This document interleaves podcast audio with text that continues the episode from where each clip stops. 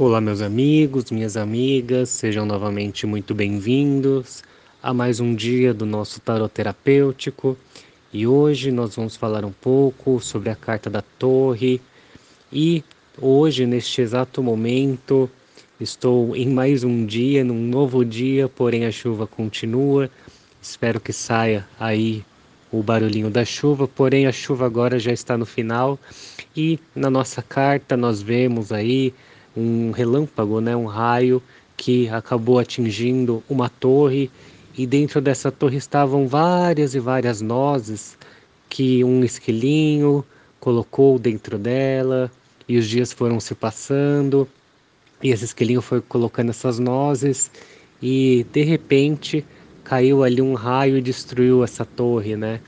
Então a única coisa que esse esquilo está fazendo ali é olhando, e vendo aquilo que aconteceu, todo o trabalho dele. E nós temos que nos lembrar que caso é, esse esquilo, é, caso fosse um ser humano que tivesse ali olhando, né, todo aquele trabalho perdido, ele estaria se lamentando, ele poderia estar se lamentando, muitos sentimentos ali estariam sendo ativados caso aquilo acontecesse com um ser humano. Porém, como é um animal, ele não fica pensando no arrependimento, ele não vai chorar porque suas nozes foram todas embora. Então, no dia seguinte, é muito provável que ele olhe e fale: talvez aqui não seja um lugar seguro e eu vou começar todo o meu estoque de novo em um outro lugar. Então, a carta da torre, que na verdade é uma torre aí se rompendo, vem nos trazer diversas e diversas lições. Então, uma delas é qual é a lição, né? Qual é a sua torre? O que que você andou construindo até aqui? Qual é a sua história?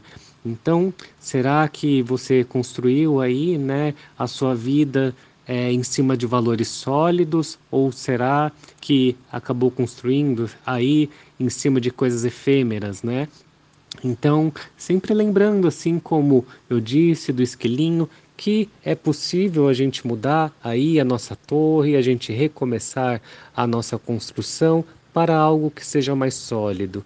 A gente vê também na carta as fagulhas desse raio, né? O raio caiu e formou-se aí várias fagulhas, né? O fogo está pegando.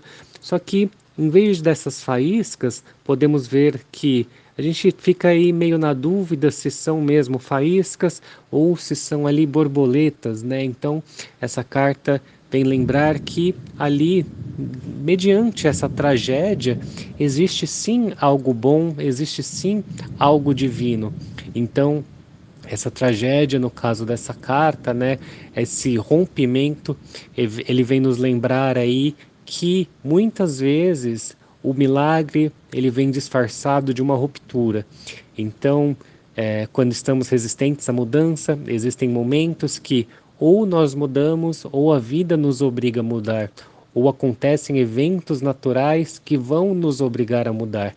Por isso, aí é, vai da sua opinião, mas eu imagino que é sempre melhor a gente mudar por conta própria, né? A vida, ela vai nos convidar a fazer essa mudança por conta própria e se a gente tentar se resistir à mudança, pode ser que venha aí um raio, né?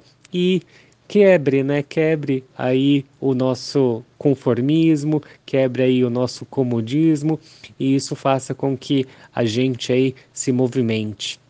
Então, essa carta também ela mostra ali o esquilinho, né? Então, se você fosse esse esquilo, como que você ia estar tá olhando aí para a torre, para sua torre, para o seu trabalho, quando do nada tudo foi destruído, quando do nada o seu mundo acabou, o seu mundo caiu?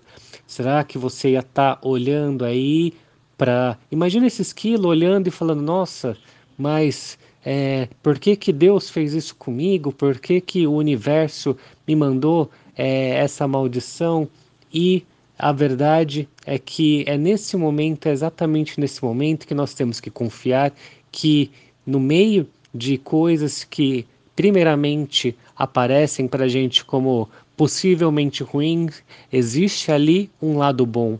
Então, se você estiver no lugar desse esquilinho, eu te convido a olhar o lado bom dessa situação, olhar as coisas que podem vir no dia seguinte, olhar quais são as lições que a gente deveria ter aprendido com essa lição. Então, se coloque em uma visão mais positiva, porque a única coisa que a gente tem nesse momento é a nossa visão, é o nosso modo de viver a vida, porque a gente pode olhar para uma situação e ser pessimista ou otimista.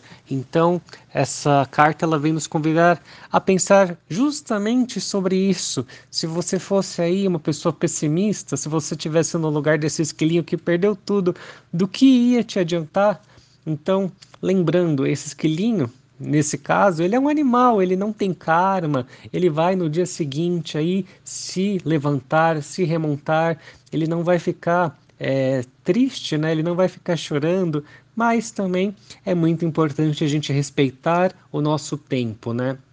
É importante também, caso é, algo ocorra, caso uma perda né, ocorra, é importante a gente respeitar o nosso tempo e os nossos sentimentos. Então, se você acha que tem que sofrer, sofra, só que não por muito tempo. Busque também ajuda para se reerguer, porque o sofrimento a gente precisa passar pela fase do sofrimento, mas a gente tem que lembrar que, assim como o dia de hoje e assim como o dia do esquilinho, depois desse dia de chuva, depois desse raio, tá chegando perto, né, do dia do sol, do dia onde o sol vai voltar a brilhar e o dia vai continuar a ser lindo. Então, nós temos que nos lembrar de todas essas lições que essa carta vem nos dizer, que quando a gente olha, aparentemente, parece do nada, um raio caiu do céu e acabou com tudo o que o esquilinho tinha. Mas a grande verdade é que por trás desse evento natural a gente pode aprender muitas lições com essa carta. Então, eu espero que você tenha gostado da nossa carta de hoje e, se puder, comenta aí o que você achou e mais uma vez eu te agradeço pela sua paciência e por estar nos acompanhando nesses 21 dias. Muito obrigado e até nosso próximo áudio.